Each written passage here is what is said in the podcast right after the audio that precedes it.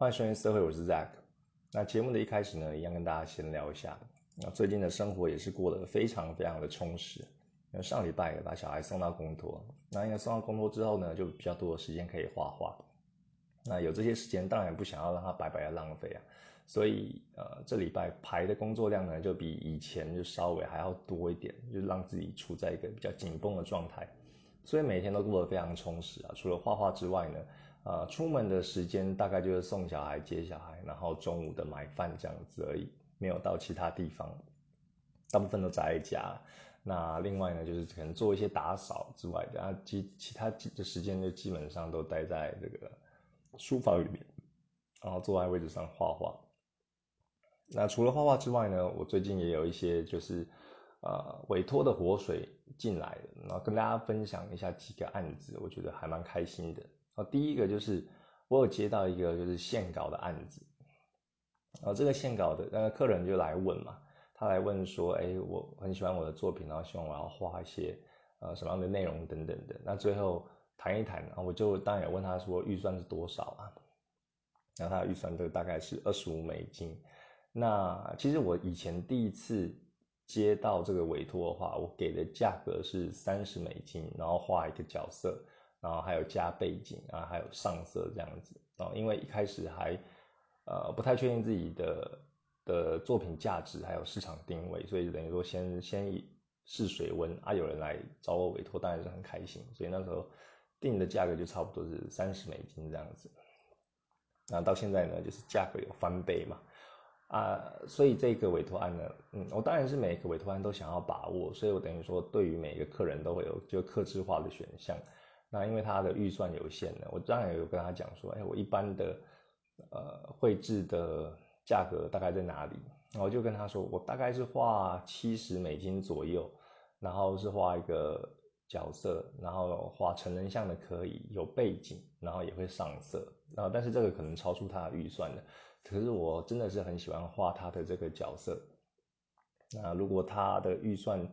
呃大概是二十五块的话，那我这边有提供一个方案，就是说画三十美金，呃，可以帮他画这个线稿。啊，但是就没有上色跟没有没有这个背景这样子，那对方也就是很喜，就是也 OK，然后他就答应了。哦，所以这个也算是一个里程碑啊，算是我第一次接的这个线稿案，然后就纯粹画线稿，然后没有上色，没有画背景，然后以前是没有这样子，哦，以前三十美金哦是画这个全套啊，现在已经可以进阶到就三十美金就是纯粹画线稿了。啊，因为线稿对我来说就会非常的快，啊，我最快的呃作业流程呢就是画铅笔的草稿，那这个过程呢也让客人可以快速的确认，那确认完之后我就是用电绘线稿，所以等于说对我来说就是作业的负担不会那么大，但是又会有收入。那他这位要画的呃角色的的是哪一位呢？然后他就是画这个偶像大师的如月千早。哦，因为我没有看过《偶像大师》，可能有听过啦。然后看到里面这个角色，觉得还蛮蛮可爱的，然后就接下来这个案子。那中间有发生一个很好笑的插曲，因为就是他好像也是喜欢这种 female combat，就是女子格斗系列。那他想要画这个如月千早呢，他是好像被击倒，就躺下来。然后原本是说要躺在这个就擂台上的，但是后来就没有画这个背景了嘛。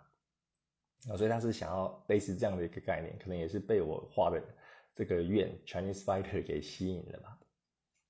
啊，所以我在画这个的时候，啊，我就画他躺下来的样子，然后也稍微设计一下动作。那重点是因为我喜欢就是大胸部，然后屁股也很大的这个女性角色嘛，所以我当然就是如月千早，我也把它画的这些胸部大概有呃 E 或 F 的罩杯吧，然后给他看。那中间就是没有什么，呃，来回确认的过程。他一看到之后就觉得很喜欢，然后就问我这个 PayPal 的账户，然后就要汇款给我这样子。那他就说他要先汇的，然后跟我说啊，有一点点就呃，其有就是其中一点就是需要改的是，可不可以把这个女主角的胸部就改小一点？那我我看到这个讯息啊，我就我就我就微微一笑，然后觉得很很好笑啊。我把她胸部画太大了，我就回答说 OK，no problem。然后再帮他帮他修改这样，再回来给他确认。然后，所以改的部分就只有把胸部就变小了。那因为一开始我不知道这个角色是谁，因为他就贴英文给嘛，我就用他英文去搜寻，才知道这个是偶像大师里面的其中一个角色。那这位角色呢，他的那个个性还有这些人物设定呢，都有网络上有很详尽的解释。那其中一个就是说他是平乳，所以我我我就是把一个平乳的角色就画成巨乳，就 E 或 F 的这个罩杯啊，觉得还蛮有趣的。啊，总而言之呢。呃，我也没有画的很平啊，因为我自己还是私心，就是哎，希望想要看到胸部大一点的女生啊。但是最后呢，我画胸部大，她也合可了。我个人认为，我应该是有画到 C 啦，就还是有 C 这样子啊。总而言之呢，这是我第一个接到这个线稿案，非常的开心。那第二个案子呢，是呃小英火影忍者小英的案子。那这一位客人呢，他也有赞助我的 Patron。那其实之前呢，他也有。呃，发委托给我，发过两次，啊，然后都是画跟小樱有关的，然后他非常喜欢《火影忍者》里面的小樱，那我也很开心。这次也是他主动问我，就说，哎，我还没有在接 commission，然后就是委托。那我有回他说，有，我一直都有在接啊。如果你有任何的想法的话，都可以找我这样子。哦，那可能认为我就是可能委托开一段时间就会关掉，开一段时间会关掉，所以他就礼貌性的询问我。那我后来就跟他说，啊，就是 don't hesitate to message me。啊，if you have some idea，就是跟他讲说，如果他有任何想法的话，都可以，都可以就是找我这样子啊。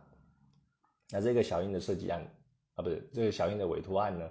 啊，他画的是就是他躺在床上，然后屁股背背对背对着这个主角，然后主角就是我们了，以第一人称的视角这样子，那我们就抓着他的屁股，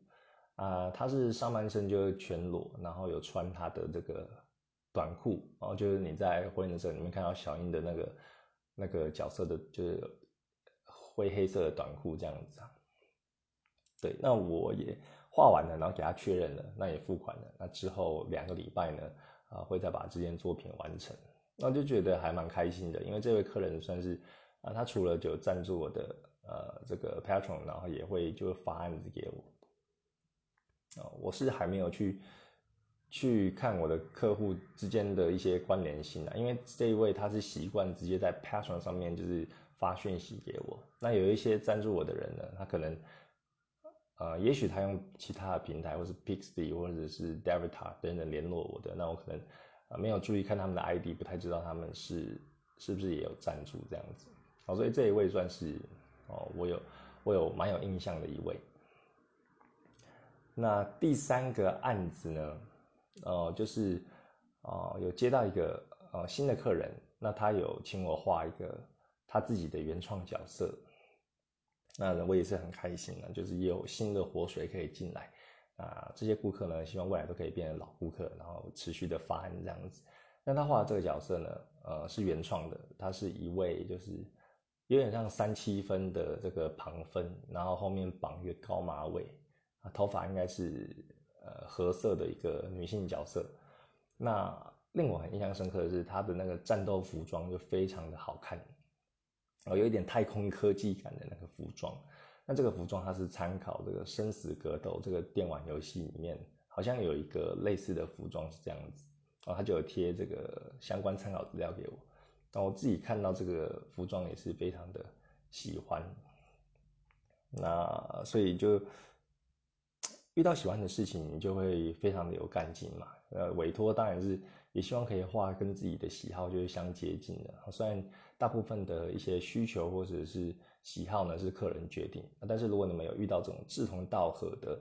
呃客人呢，我觉得是很赞的。然后所以这个生死格斗衣服的这个原创的女角呢，我也是接这个案接的很开心啊。那也一样。啊，都是最近接到的案子，所以完工日期大概是两个礼拜左右，会把它写，会把它画完。那上一集 podcast 有跟大家讲到说，啊，有一位日本人，他从 Pixie 来发讯息给我，然后希望我画一些，呃，女子格斗类型的漫画。对，那目前还没有就进一步的消息啊。他后来有回复我，我就大概问他说，哎，他的预算啊，然后跟他的一些呃 drawing description。等等，然后是什么？然后可以跟我讲。然后他又说，然后他会，他应该是会画一个，就是类似漫画的分镜的草稿给我啊，跟我讲他说他喜欢什么东西，再跟我讲预算啊，最后是这样回我的。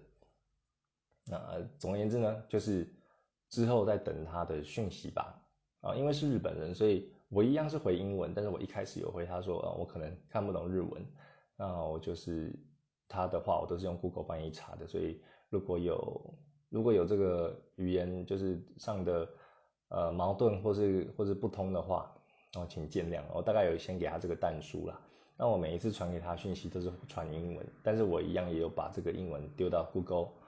啊 Google Translate，然后把它翻译成日文，再把它复制贴上，然后就。同时贴上英文跟日文啊，让客人去看啊，可能比较省时。我这个也是小小的，等于说贴心的举动。然后在结案的时候，你就尽量让客人他的呃沟通成本，还有他付款的速度哦，加快跟减少这些不必要的成本嘛，让他整个消费的过程是流畅的。我觉得，嗯，这是我还蛮重视的，就可以提高你的翻桌率哦。简单的讲是这样子。那他想要画这个漫画也是跟女子格斗有关，他贴的这一个图片呢，我个人是觉得哦非常的好看，然后他是贴另外一位会师的参考，那也是因为这样呢，我有加入了另外一位会师的这个页面，然后去追他，看他一系列作品。那这个我觉得，嗯，下一集 podcast 或者下下一集就再跟大家分享，可能要跟大家分享就是我非常喜欢的另外五位绘师啊，然后因为最近真的是发觉就太多的。呃，很厉害的会师，然后我也很喜欢的会师，然后就追踪他们。那像我的这个 Pixie 的页面呢，也慢慢变成我喜欢的样子，然后就出现的这个新图呢，都是我这些追的会师然后 PO 出来的。现在追的会师大概有一百三十四位的样子，哦，我不知道算是多不多啊，但是对我来说就是还蛮多的。我之前 Podcast 也有说，我希望可以精精简到一百位嘛，但是我不但没有删，还越加越多。我真的是人外有人呐，很多人就是画的真的太赞了。那像 Devitar 或是 Twitter 等等的，也有其他人，呃，我没有看过的会师，然后他们经营这些平台的，然后画的也是非常的好哦。所以我打算在下一集或者下下一集等等的，然后再来介绍五位会师跟大家分享。那讲到这个女子格斗，也进入我们的。呃，哎，不是正题，就是另外一个话题啦。那就是最近啊，就是昨天我们的奥运呢，呃，日本的奥运有这个女子格斗的奥运。我来讲，不是，就是女子空手道的这个运动赛事啊。哦，这个算是还蛮特别的，因为呃。这一年日本是主办国嘛，早在东京奥运，那特别将这个空手道首度列入正式项目哦。因为像每一届办奥运有不同的主办国去办的话，他们会可能会添加一些他们自己国家独有的文化或者是一些呃历史传承的这个运动项目。那像日本的话，空手道就是发源于此，所以它有加入这一个这个项目到这次的奥运之中哦。其中还有其他的啊，像是什么。滑板，然后攀岩，还有什么冲浪？我是在网络上看到的，就是还有加入这几个，然后以前都没有，所以还蛮新奇的。那我也是昨天，其实我不太看电视哎，就可能大概新闻，呃什么的都很少看，因为家里也没有电视嘛，就把它收起来了，因为小孩怕他会摔到，然后所以。我昨天是因为回娘家的时候，因为他们晚上吃饭到电视开始，就刚好看到这个女子空手道，然后我就跟着看，哎，没想到就还蛮好看的。而且值得一提的是，这个空手道呢，只有今可能是前无古人后无来者，就只有今年在日本有，因为确定下一届的举办国就是巴黎啊，法国巴黎的奥运就不会把空手道纳入这个比赛项目了，所以算是一个里程碑吧。然后。也让大家见识到这个空手道的这个文化。那简单讲一下它的规则，它是在这个跟我们可能一般想象的这个空手道不太一样。因为我也是看了之后，哎，一开始有看不懂，那后来在上网查一些资料，才说哦，原来他们的规则是这样子还蛮特别的哦，真的还蛮特别。那这个格斗呢，它是只有三分钟而已，然后三分钟就是两个女生在打架，就在在在打空手道了。那它的规则是三分钟内，呃，其中一方先获得八分的话就是获胜。那如果三分钟，呃，双方是平手的话呢，啊，比如说你最后是四比四，那会以优先得分的一方获胜啊。比如说一开始是呃谁先得一分，那最后打成平手的话，就是以先得一分的那一位就有获胜。那这个分数要怎么获得呢？它有分得一分、得两分跟得三分。那简单来说，呃，三分的这个攻击力就是如果是正式的，呃，真的在在这个战斗的话呢，是有可能致命的。比如说用脚就踢到头部啊，然后就直接就有三分这样子。那两分、一分就是一那个攻击性还有打的部位会有不同的啦。这边就不太讲说太详细的规则，因为都在网络上都有，大家都会有很详细的解说员为大家解说。然后讲的重点呢，干嘛讲这个空手道？因为里面的妹子很正呐。我看到的时候就还蛮惊讶，就哇，那个每一个就是颜值都还不错哎，就还蛮高的。那就所以你就除了看这个空手道的文化比赛呢，等于说也是欣赏正美啊。那我的呃我的偏好是偏向后者，不然我可能就没什么兴趣看。那像这一次台湾也有参战啊，台湾有一个被誉为小清新的这个跆拳道国手啊，叫做文之云。哦，我觉得他是一个，我当然不知道他的个性或什么，我只一日球迷嘛，就就一日奥运迷。那昨天就看那空手道，我觉得哇，他长得还蛮可爱的。然后空手道里面都是因为这种这种踢技，然后那种打击的这个运动嘛，他就会把这个头发绑起来，就绑这种高马尾，我觉得还蛮喜欢的。然后看起来就还蛮可爱可爱的啊，但是可爱的外表下，他在场上的整个。态度啊，还有眼神都是很肃杀的，然后就是有一种反差。那平时的样子呢，我有在呃赛后我就去上网看一下，那就是真的还蛮可爱，还蛮活泼的一个女生啊，感觉也还蛮年轻的，那就被誉为这个空手道的小清新，然后上场比赛，啊，觉得哇，就是除了看比赛之外，也蛮赏心悦目的。那另一位让我觉得非常惊艳的，就是乌克兰那一国，呃，乌克兰的辣妹。Anzlika Teluka，Anzlika Teluka，然后我不太确定我念的对不对。哦，这位特鲁卡呢，然后就简单这样的称呼啊，我觉得她超正的。然后那时候昨天呐晚上的时候在看这个比赛的时候，就看到，哎，看乌克兰果然是美女大国哎，就是哦上场那一个颜值之高啊，然后实力又强，你知道吗？后来才去查询他的相关的一些内容。然后有正面就先给赞嘛，然后再去查他的身家背景等等的，然后这是身为一个变态会做的事情。会看到他，哎，他是五十五公斤空手道世界排名第一耶，超屌的。我觉得又正，然后实力又强，然后这种女王型的我很我很爱啊。那他他好像很很致命的这个其中一个绝招啊，拿手绝活叫什么？外人誉为这个蝎子踢。哦，就是他在踢击的时候呢，会把脚最后就是再勾起来。那常常勾起来的时候，就会触碰到对对方的后脑勺或者是头部打击这样子。那刚刚有讲到嘛，这个分数的话，头部打击的话，就一次就得三分，那真的是很屌。你看三分钟你要智取对方的话，还有实力就赢对方的话，你一次得三分，那对方的压力是很大的。尤其可能在最后比如三十秒的话，他突然被踢到一个头部，然后比数就拉开了三分的差距啊。所以其实。某方面来说，就还蛮刺激的。哦，这一位就非常的正，然后我觉得他有点像。我第一次看到他的时候，我就立刻想到这个 Ariana Grande，他是位美国著名的这个歌手，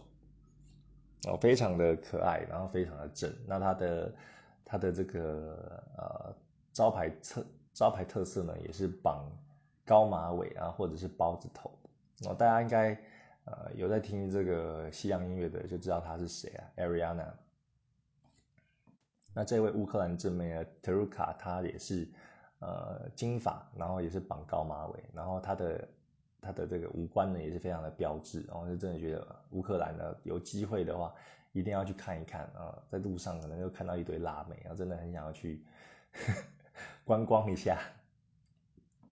那他的 IG 呢，也是平常就会 po 一些他的生活照啊、训练照，或者说他的一些就是比较辣的照片，然后像要穿比基尼或者穿那种呃 legging 啊，然后比较紧身的衣服啊做训练，然后觉得非常的正啊。对我想这一次的呃空手道呢，在这个奥运举办，然后世界都看得到，它的人气可能也会上升。而因为昨天是第一次这个空手道的比赛，所以可能大家对其他的选手都不太熟悉呀。可能经过昨天之后，大家都会就是，呃呃，就是特搜哦，搜寻这一些选手的，就是身家背景这样子，像我觉得其中之一。那另外还有一位就是很正的，叫做中国中国呃中国的这个巩俐，然后不是拍电影的那一位哦，那她是也是非常的漂亮，不过她的量级好像不是五十五公斤的，所以。我不知道是不是今天还是明明后天会看得到，那我就看到说，哎，网络上的搜寻就是哇，她的脸蛋也是像像那种我们传统就是审美观的那种很很标志的脸蛋，一个鹅蛋脸和一双就是大眼睛这样子。然后有人说他长得很像石原，嗯，石原聪美，对，石原聪美就是一位日本的演员呐，也是很很漂亮很可爱。然后这些都是我就是。呃，不懂的，然后一个接一个搜寻的，然后总而言之呢，昨天就看这个空手道的比赛，就还蛮惊艳的。就是说，哎，这个平常没在接触的东西，然后有人有有这个文化，就给给大家见识，然后又看到很多的正美这样子。那另外有一个我觉得还蛮特别的是，哦，他的比赛有两种，一种就是对打的，然后另外一种就是呃打这个套拳的。后来查一下，它好像就是叫做形吧，哦，就是空手道有一种拳套拳就叫形，然后它有好几式，哦，每一套都不一样。那这个比赛呢，就是，呃，也是两个人，然后但他们就是打个人型，然后他们不是对打的，就比如说，呃，A 他就打他，他就说他的那一套拳是什么什么，然后就开始打打拳，你就看到他好像在对空气，哦，对空气，然后。打拳就是套招的套拳这样子哦，我第一次看到想，哎，这个是什么样的运动啊？好特别，为什么就是这样子挥一挥打一打，然后就就就可以比赛？然后后面去查才知道，才知道这些东西呀。那其实对于一日奥运迷来说，其实有点看不太懂，就是等于说当当有趣当新鲜的。那这也让我想到以前国小的时候。我们也有打打拳呢，就是在这个这个体育课的时候，然后那个体育老师他有就叫我们打一套拳，实际上的内容我真的是忘记了。然后我上网有查一下，试着去查以前打那套拳叫做什么，但是我就是不知道从何查起嘛。然后我有看到一项好像比较多国小生在打的是叫做形意拳的样子。那但我看他的打法好像跟我以前小学学的不一样，他的打法就比较比较有变化。我以前打的就可能比较单调，就就是没有那么的没有那么的厉害这样子。那我唯一记得的一个线索就是有一招叫做马步劈掌，就是蹲马步，然后那个手刀就是从你的正中间那样劈下去这样子。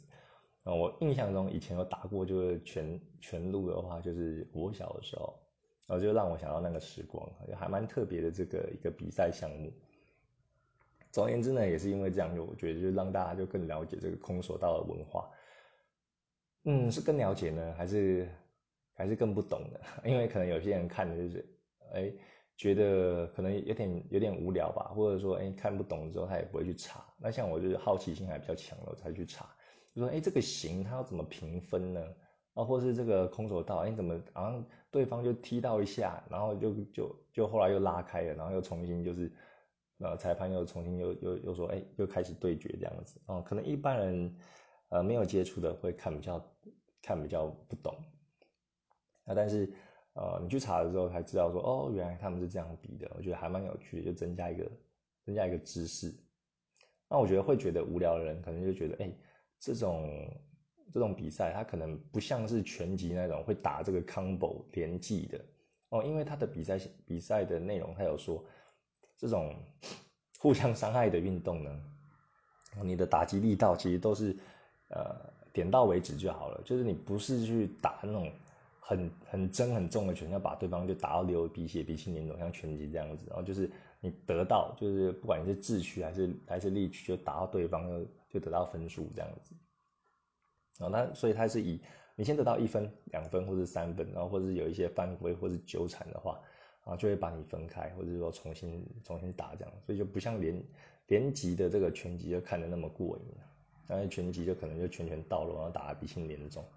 哦，这个也好了，就是那么多正面啊，也不想看他们就受伤。不过，姐我在画画的时候，那个 girls girls come back，female come back，但客人也是希望看到这个他画的角色就鼻青脸肿的样子。Anyway，那另外我觉得有趣的就是看这个格斗，这个空手道呢，哦，有点在像看这个快打旋风和格斗天王，因为他们就会跳来跳去的，两个人那样跳跳跳跳跳。就觉得还蛮还蛮好玩，好像在看那个电玩游戏。那其实这个跳，大家也不要想说，呃，好像好像很多余，或是或是很或者很好玩这样子。那这个跳就是为了让你的速度或者反应，就是就是可以快速的去接应对方的这个攻势。哦，因为我以前曾经也有去，呃，就是就是去去打拳呐，我有去学拳击这样子，然后也有上场比赛。那我记得我的教练就跟我说呢，啊，拳击你不要看就只有上半身运动，其实脚也是非常的重要啊，脚就如同这个拳击手的翅膀，因为你再有力的拳头啊，如果你打不到也是徒劳，所以你的脚呢，就是你那样子跳跃呢，就是让自己身体保持一个弹性跟机动性，哦，可以去闪躲，然后也可以去瞬间的刺拳或是攻击，或者瞬间的后退，然后去躲避就对方的长拳这样子，所以这个也是有很多的学问的。但是呢，身为一个这个色情会师，在昨天看这个比赛的时候，也常常会，呃，脑袋里会有一些想象，就是哎，在打拳的时候会有爆衣的这种感觉，就可能哎，你看到他他衣服就裂开，然后看到里面的呃胸部啊或者是什么的，然后因为这个 Pix Pixby 上面也有很多会师有画这种类似的嘛，然后最近也在画这种哦女子格斗的东西，哦，所以都会有一点。当然会跟十八禁就连接啊，就我自己的脑袋会会去想，哇，很正，然后会想说，哎，他挥拳的时候，突然就是会，呃，怎么胸部的春光会乍现这样子，反正脑袋就是装这些东西呀。啊，不过他们里面当然是有穿那个背心的，哦，你怎么知道有穿背心？因为我就我就就就都注意到那种事情嘛。啊，反正呢，就是一个非常有趣的。比赛，然后也同时，我也慢慢理解说，哎，为什么我的客人有很大一部分的这个市场是喜欢看这种女子格斗的东西啊？经过昨天这样子看比赛，我有点了解，因为它真的是 等于说结合这种力与美的展现了，一个非常漂亮的女生，然后她打这个拳，然后认真的样子，然后啊很凶狠，想要智取，然后或者是啊去战斗的。这种状态呢，我觉得，啊，就是认真的任何人都美丽啊，认认真的男人、女人，或是或是其他的哦，那种那种争光，然后挑战自己的感觉哦。我昨天有有一点懂了哦，算是有一点懂。哇，今天莫名其妙就闲聊那么久啊，那再聊一下啊，进入正题啦啊，今天的正题如我们的标题所说的，就理不清的色情规范。这个问题我其实以前并没有那么的重视，然后也没有太去就是深入研究。那到最近呢，我后来就有有反思这个问题，然后有稍微去查了一下资料，哦，才知道说我以前做的事情有一些可能就是踩到对方底线了，或者说不清楚这个规范，然后就贸然的呃剖图啊，所以难怪就会被 ban 了。那今天就跟大家聊一聊这个色情规范的大概的一些。我观察到的事情，然后我的一些做法这样子。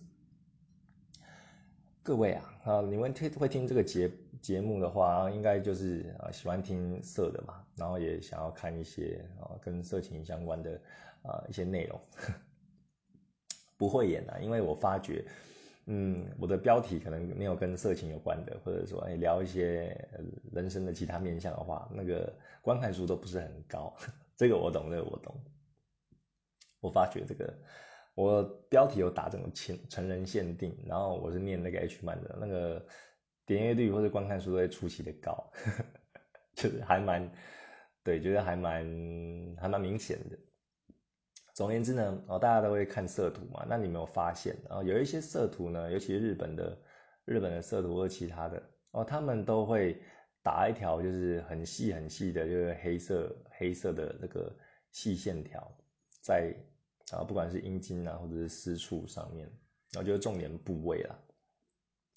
我们称它为海苔条，然后就是细细长长的。那你有没有觉得，哎，那个海苔条真是细到不行？因为你还是可以看到，就是整根肉棒的形状啊，然后感觉有打跟没打一样。那为什么要这样打？哦，有想过吗？我以前是没有想过啊，那可能就会觉得说，嗯，可能是日本的一些规范嘛，就是必须还是要还是要有码，然后只是用这个形式来代表这样子，然后多多少少啊，至少还是要遮一下。我大概就是这样认为而已。那后来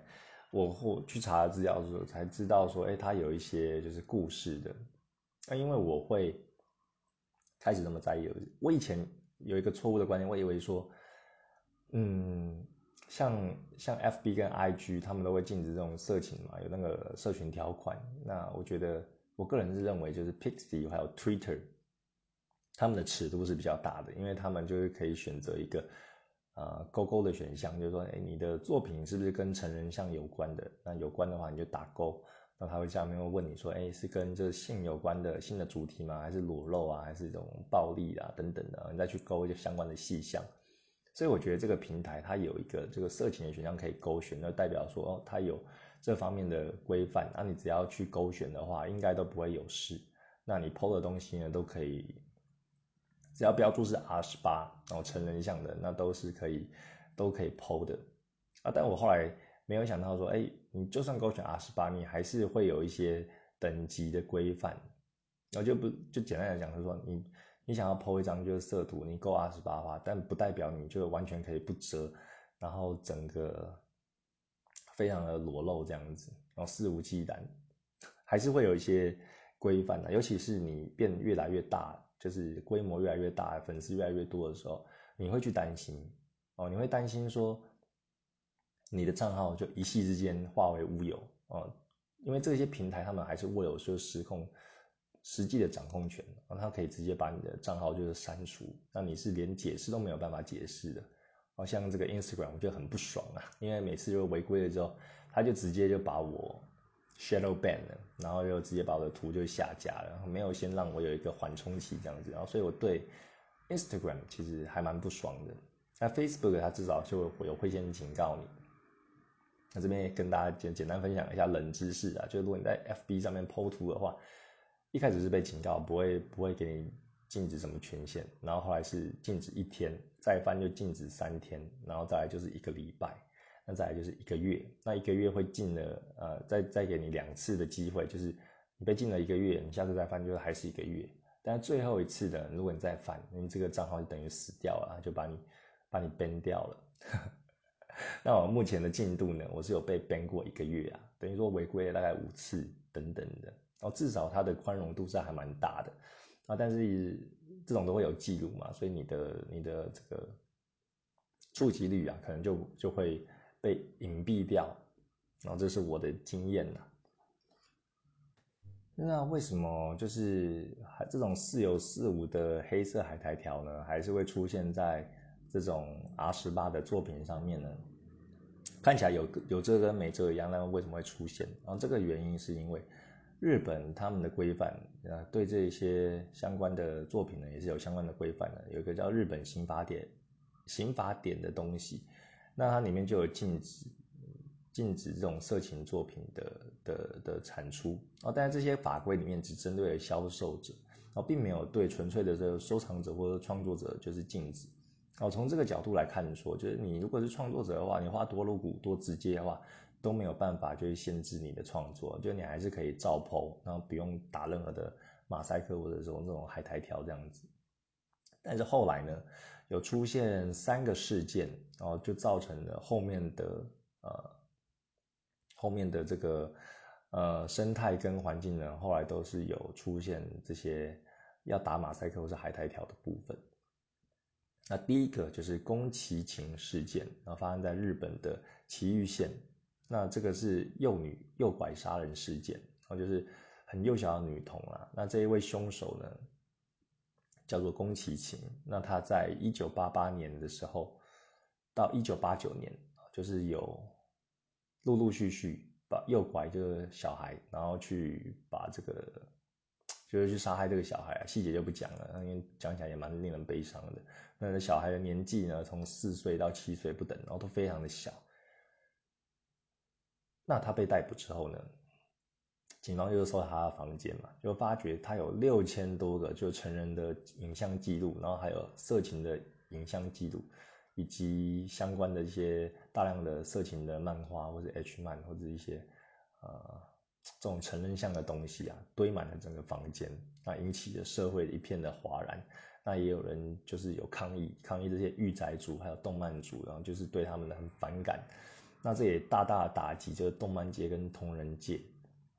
长达十几年的低潮啊，这个是事件一，哦，对于 R 十八创作者在这一次的影响非常的严重。那另外第二个事件呢，叫做杀之事件。那这个事件的主角呢，在一九九一年，然后就是一名中学生，他就在日本京都偷窃啊，偷了一个这个游戏 H game 的游戏啊，叫做杀之啊美少女什么什么的，然后。警方呢，就是看到他他这个偷窃的东西里面有大量的 H 画面，包括近亲相奸啊、同性相奸、职场上下级的这个性骚扰等等的东西，然后全部都没有修正，然后就是没有打码之类的。所以这个案件就是呃被发现、被报道的时候，当时也引起就是社社会的反弹，然后这个人也被逮捕了。那相对他也是用。用这个日本的刑法把这个公司游戏的啊负责人给逮捕，那这个事件呢啊也间接的促成了这个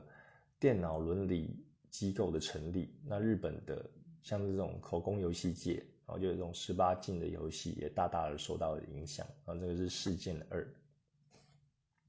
那第三个事件呢叫做松文馆事件啊，我觉得这个事件的的人还蛮北蓝的。啊，就是一名高中生，他二零零二年的时候，他在这个自觉得自己在那边偷偷读这个阿十八的漫画，然后叫做《密室》，然后“密”是这个甜蜜的“蜜”，被他的爸爸发现，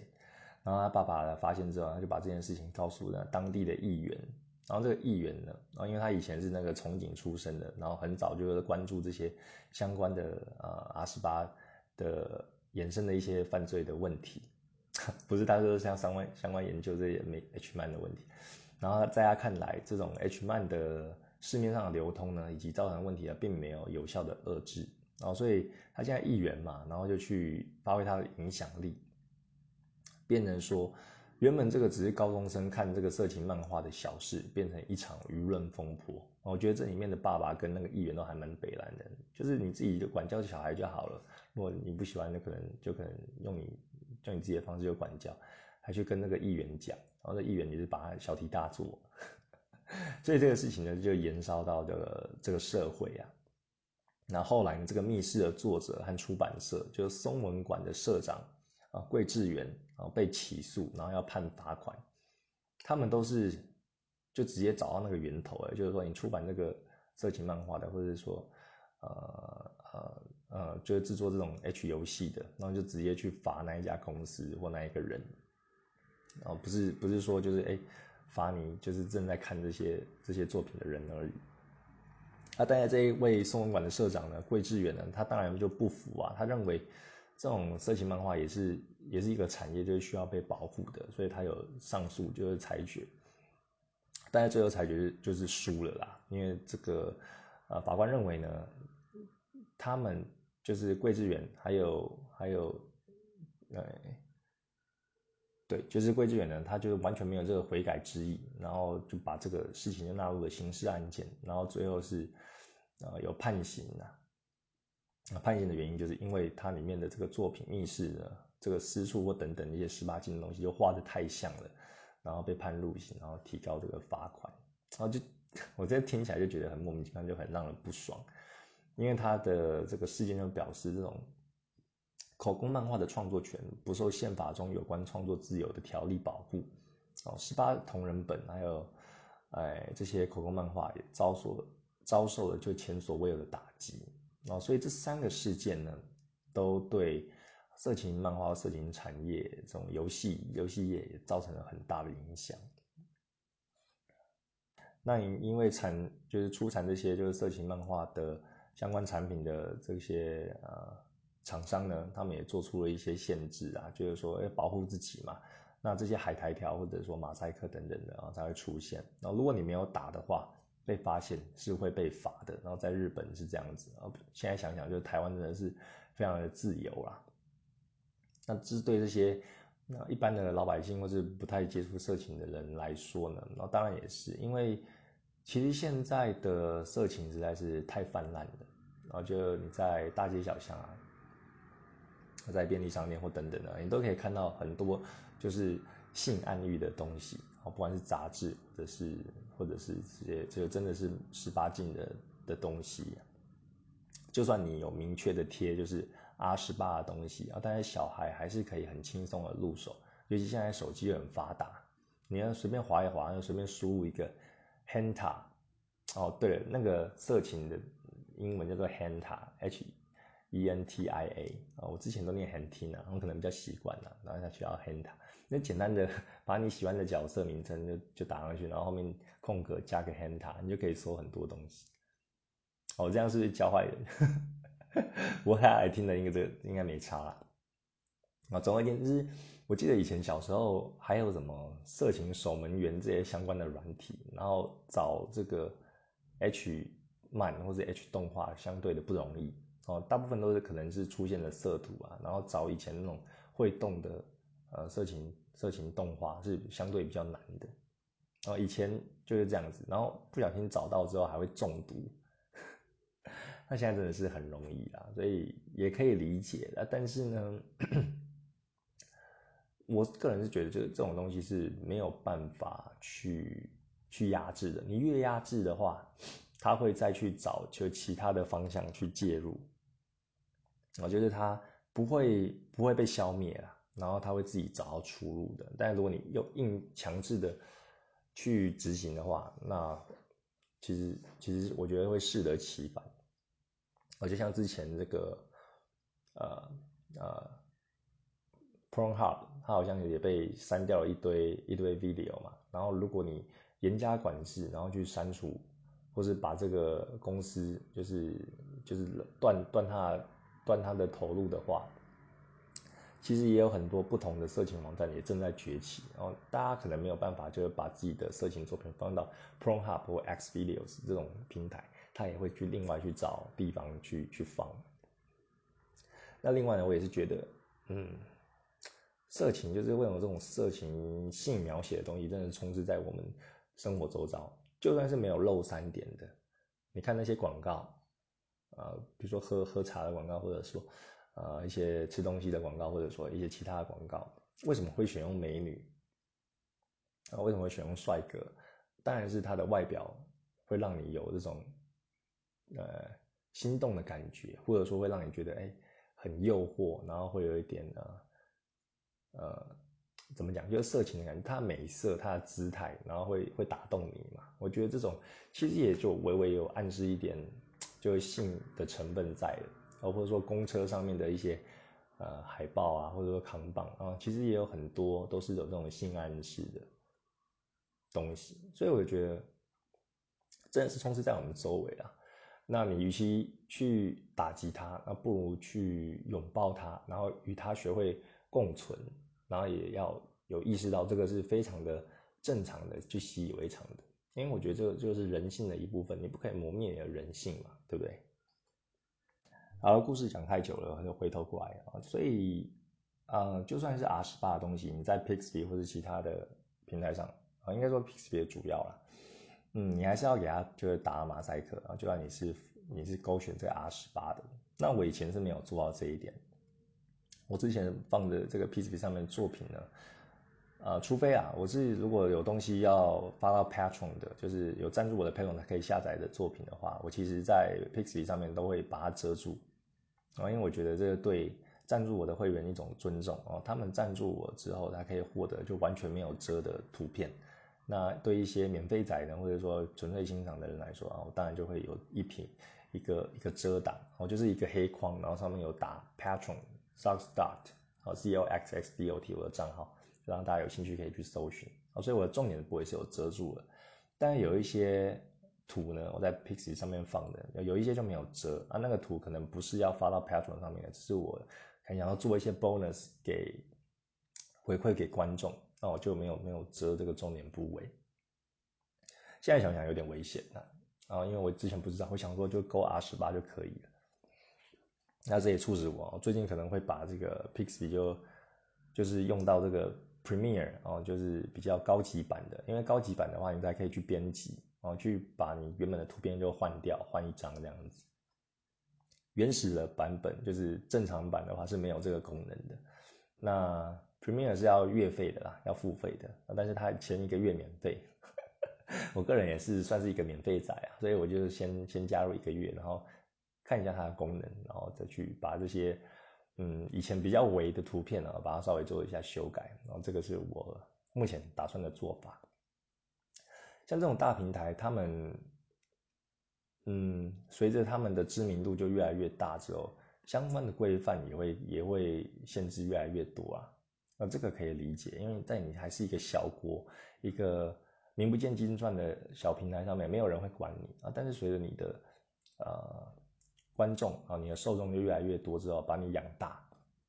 做大了之后呢，别人其实也会眼红，然后一些声浪、不同的声音就会出现，然后就对你就会有多加的限制。像是 Patron，我查一下它的历史，然后 Patron 是一个赞助的平台，那它之前也是有有这个。啊，有人呢就是会会会攻击他说，哎，Patron 其实就是一个色情的温床，因为有些人都会把自己的色情作品就放在上面，就是贩售这样子。那后来呢，好像也做一些规范，然后甚至是 PayPal PayPal 之前也说有拒绝跟这个 Patron 合作，然后让他就没有办法付款了嘛，因为这些后勤部队就非常的重要，如果你要做全球市场的话。你必须要收不同货币的款项啊，最大宗是美金。那 PayPal 它就是一个非常强而有力、渗透率又高的一个一个公司，一个这个第三方的呃 FinTech 平台。那如果 PayPal 没有支援这个 Patron 呢，相对我们这些创作者，当然就可能也就不会用 Patron 了，因为你在上面就赚不到钱。所以那时候 PayPal 释出这个消息之后呢，很多的设计师或者是绘师等等，他们就联署。哦，联署请这个 PayPal 就不要不要就做这件事情。那后来呢，PayPal 就是也是妥协啊，就好啊，还是还是会供应这个 Patron 它的这个支付方面的服务。哦，好险好险。总而言之呢，这个像 Patron 啊或者 Pasty 他们其实在不同的阶段呢也会有不同的限制，那就是要常常注意啊。我觉得做色情产业啊，不管是画画或者是或者是自己拍 A 片或怎样的。啊，都是要这种自觉啊，就是说你的命根子就握在别人的手上，然后你的精液呢，有时候就是会被挡掉，射不出来。啊这是我的我自己想到的譬喻，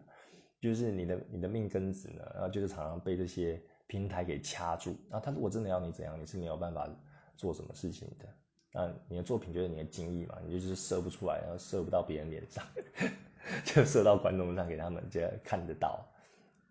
然后所以这个。嗯，你就等于说好像是一个，呃，随时随时随地可能会做一些应变的这个背包客啊，不会在一个地方就是生根。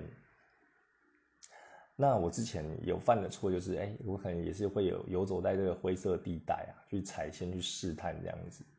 那重点是要看一些它的那个底线是在哪里。哦，以前呢我可能会这样做，因为可能血气方刚就不太爽啊，一直被 ban 掉，然后看到说，哎，它的接受范围到底是哪里？那其实我在网络上有收集到很多资料，然后看一些相关的文章。其实我看那些文章，心情都不是很好，然后就觉得越看越情绪也会被影响，因为大家都在骂，都在骂这个 p s t 或者骂这个 Patron 或者 Twitter 等等，就是双重标准。好像拿最简单的，像 IG，你可以看到很多的 IG 辣模或什么的，他们穿的比基尼几乎都是一条细细的线而已，就把这个。呃，胸部跟跟下体就是遮住而已啊，其他的肉都都展现的给你看啊，它没有被变，没有被编掉。那你画一个啊，你画一个图呢啊，可能是很色情的动作或姿势，然后流一些汗，但是也没有露点，你就被崩掉，你就觉得靠腰啊啊，这个是这个这个这个标准到底是怎么样？然后又会有人说，哎，他没有被 ban 那不代表他的是可以的，只是可能他还没有查到。所以网络上就有很多有这种来来去去的讨论啊，有时候一直鬼打墙，我看了也是觉得非常的不舒服。那我也是从以前的这种可能会试着就踩对方的底线，然后去试哎哪一样是安全的范围，然后现在心态也有点转变了。因为像现在你听很多的会师，我那时候不太能理解，就是说我个人认为，呃，Pixie 跟 Twitter 是比较自由奔放的平台嘛，就你勾选 R 十八就就可以就可以了。当然，我也听很多会师大佬或者讨论区他们说，哎，其实 Twitter 或是 Pixie 他们也是非常的危险的，然后就是说，就随时就可能会被会被检举或被 ban 掉。那我那时候不以为然，我想说，哎，有这个色情的选项，那为什么还会出现这个问题？然后后来有渐渐渐渐有有点懂了。当然，我还我的 Pixie 跟这个 Twitter 是还没有遇到什么事啊。那。啊，能见度还不是很高，就是还没有到非常的有名啊，所以可能还没有被抓到啊。但是 Pixie 我是有被写信说，哎，你有一些作品就是比较色情，所以啊需要标注这 R 十八的那标签，那它已经有自动先帮我标上了。然后我有收到这一类的提醒啊，还不是至于太严重啊。但其实最近也是看了又会怕，然后也怕说它会有没有一些隐藏的演算法，让我的作品就不会被看见。所以还是要乖一点啦。那你也会看到有很多的会师，那可能像这种科技的东西，我就不太懂，因为有一些有一些人可能会在这个描述栏就贴上他要宣传的网址，不管是他个人的网站，或者他个人 Patron 的网址等等的，让大家可以再去点那个网址，然后连连到那个链接去看他的相关的作品。那有些平台好像你贴这个链接的话，也会被审查哦，所以啊，有些绘师他在作品上面，他就是会在右下角或者说不起眼的地方，边边角角处，然后打上这个自己的 Patron 的账号跟网址，然后给大家看。然后就等于说这个文字就不是文字档的形式，就是直接在图片上显示，这样就比较不会被查到。那如果他要在文字档就是加这些这些行销呢的部分。它可能 Patron，它的拼法是 P A T R E O N 嘛，那它可能审查机制也会把这个列为关键字，就是哎查有相关的，如果你有违法的话，不是违法就是有违反他们条约的话，就就会去关注这样子。那有些会议室他就会把这个 P A T R E O N 的 O 呢就打成零，然后这样就可以避掉一些就是被查到的风的的危险。所以我觉得还蛮特别的，以前没有太去在意这些事情，那现在开始慢慢的了解到，因为老实讲，我的作品跟能见度也慢慢的稳定的上升嘛，将来也会变了一个比较有名的会师，所以这些准备都是有的啦，也是会怕，那现在就是要要保守一点。然后后来想一想，就是有时候我也是很希望自己的作品就可以被推播出去，被推广。但又很矛盾，就是想说，哎，到时候越来越多人知道，那你相对一定会有一些可能喜欢的人，不喜欢你的人，那怕就是那些黑粉，就是会无故的去检举你啊，那就是很麻烦啊。所以 在这边也是拜托，就是各位的社会的听众呢，你喜欢我的图或者喜欢我的内容呢，你再去看，然后不要没事来，呃，就是来黑我，对我也是就觉得很怕很麻烦的。嗯，就是大家是你喜欢的东西，你才点进去看，然后你听得不舒服就可以不用听，然后或者说不要去看，这样子是最好的，就是互相互相保持一定的距离啊。如果是没有说很很对位的话，呃就好了，就不要特意去攻击对方，因为大家都是出来讨一口饭吃嘛，对不对？那我现在的做法呢？那我现在的做法就是。第一个，我会先加入这个 Pixie 的 Premiere，然后把一些以前旧的图、比较伪的图，就把它换一换图片，改一改。那另外呢，我未来的图，我都是以等于说以前还是会那种邪气方刚去踩线的这种态度啊。那我现在就是把自己的作品有列为最高标准看待，就我作品呢，啊，如果有漏点的或者是很煽情的，我一律就会勾选 R 十八。那除了勾选之外呢，我一律就是会打码，啊，不管是用什么形式啊，你可能会用这种呃马赛克的形式，或是白色的圣光，或是黑色的圣光，啊，或是黑色的海苔等等的，啊，这些形式都 OK 啊，反正就是就是把它遮住就对了。那另外呢，也是要避免画一些萝莉啊、萝莉控或者疑似未成年的少男少女，哦，这个部分就是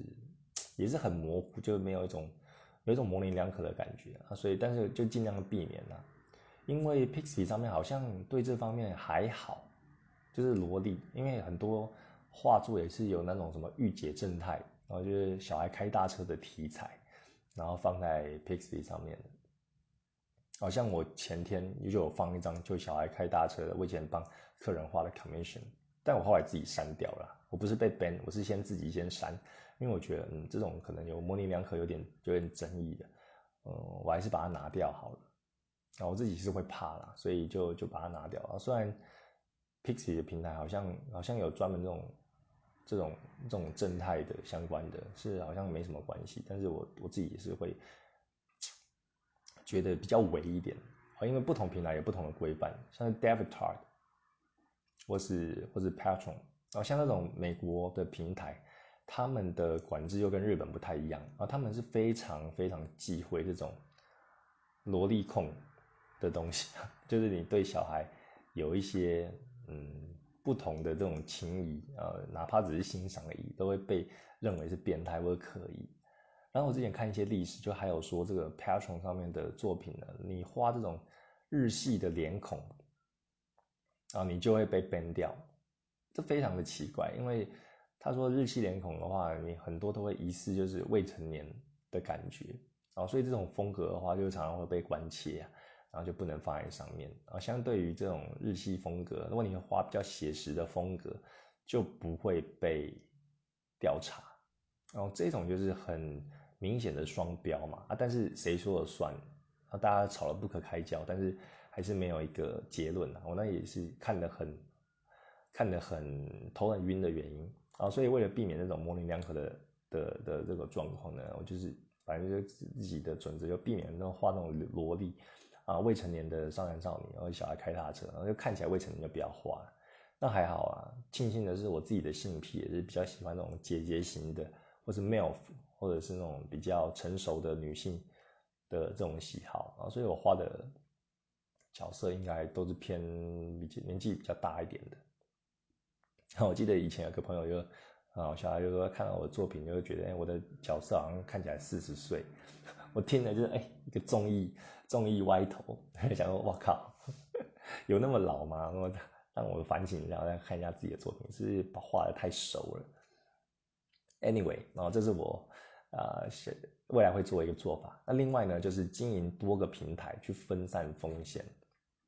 让你的资金收入来源分散啊！你如果万一有一个真的是挂了，就比较不会那么心痛啊。这个也是我跟呃之前的这个会师大佬有讨论的，我就问他说，呃，这个相关的平台他们有没有做一些相关的规范？那你是怎么样去应对的？有没有被 ban 过？那有没有一些什么其他的平台可以推荐的？那其他会师就有给我一些一些建议啊，就是说，哎，你要就刚刚讲的，然后你资金收入来源分散，你就比较不会心痛。哦，像我之前跟 Podcast 跟大家分享的说，你去面试的话，就不要只投一两家啊，你要投很多家，你被拒绝一家，你才不会心痛啊，类似这个概念。但是我知道，就是身为创作者，你要同时画画，又要同时创作，但是又要同时去经营行销的部分，然后真的是两头烧，然后所以大部分的主力可能还会维持在两三个这种社群平台上面，那你很难有心力就一次就是。经营十来个平台，我的天哪！你跟你就根本没有时间画画了。哦，像我觉得现在经营的话，是新销的部分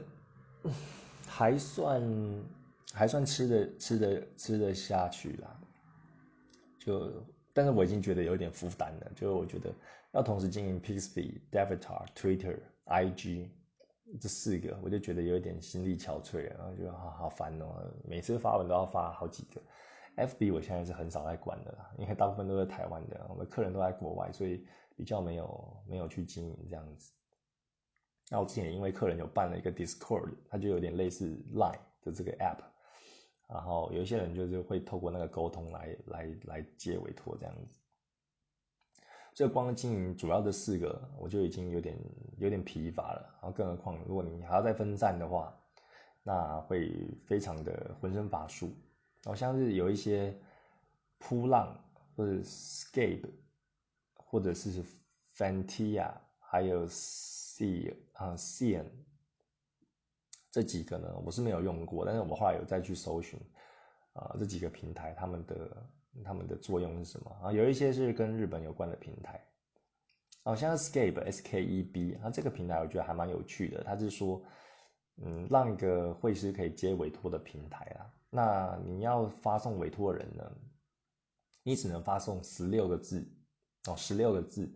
然后给会师，然后后来就付完钱，你就坐等你的作品就被画出来，还蛮酷的，就就。把那个沟通成本就降到非常的低，然后你只能用十六个字去描述你想要画的东西，那就剩下就给会师就自由发想。哎，我觉得这是还蛮有趣的一个网站啊，未来可能也会研究一下，搞不好也会办个账号，有点像是这个这个什么开箱的感觉，然后开这种惊喜包，还蛮好玩的。然后另外有听说扑浪好像还蛮多人在上面也会讨论一些委托相关的事情，所以之后可能也会。回去看一下。总而言之呢，大概就是今天要讲的啦。这种理不清的色情规范，那我会做的一些，呃，看一下它的历史背景啊，还有一些脉络等等，然后才知道哦，原来十八禁它也是有分的，不是说你勾了十八禁就可以肆无忌惮的 PO，还是要有一些海苔，啊，黑色的海苔或者马赛克。那我的应对做法就是，以后呢就把我的作品就当做标准来看待。我觉得那个心态是这样子啊。虽然你现在是一个 nobody，但是你要把自己当成一个 somebody 来看，而不是说自视身高或者这样，应该说你用 somebody 的角度来看，